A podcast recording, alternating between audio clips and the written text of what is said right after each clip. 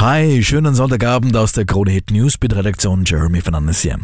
Die Meldung des Tages kommt natürlich aus dem Sport. Da heißt der Nachfolger von Marcel Hirscher Henrik Christoffersen.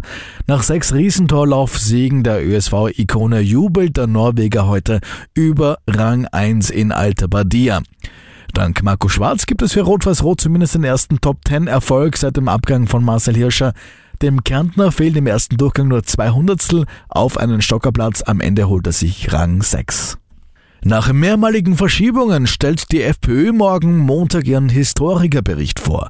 In dem soll ihre Parteigeschichte aufgearbeitet werden. Bereits im August haben die Freiheitlichen eine Kurzfassung vorgelegt, die ist aber auf scharfe Kritik gestoßen, und zwar sowohl von Wissenschaftlern als auch von Co-Autoren des Berichts. Im Auftrag gegeben worden war der Bericht als Folge der Liederbuchaffäre um die Burschenschaft des niederösterreichischen FPÖ-Politikers Udo Landbauer. Für Unruhe sorgt weiterhin der falsche Alarm von gestern Abend an einem Berliner Weihnachtsmarkt. Auf dem Breitscheidplatz ist es gestern zu einem Grußeinsatz der Polizei gekommen. Dort auf dem Weihnachtsmarkt haben Polizisten nach verdächtigen Gegenständen gesucht. Entsprechende Hinweise hat es gegeben. Auch zwei Männer wurden festgenommen.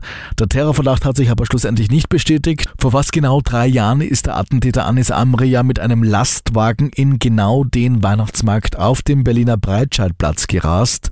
Bei dem Anschlag wurden zwölf Menschen getötet. Und aus Respekt vor den Familien fordert Emmanuel Macron eine Streikpause.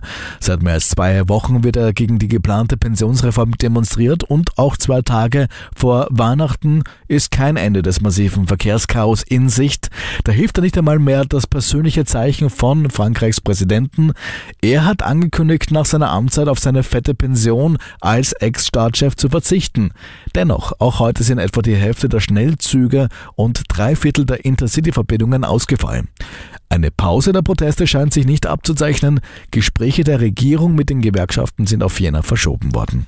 Mehr News bekommst du im Kronehit Newsbeat auf kronehit.at und natürlich freuen wir uns, wenn dir der Newsbeat Podcast so sehr gefällt, dass du ihn abonnierst. Schönen Abend noch.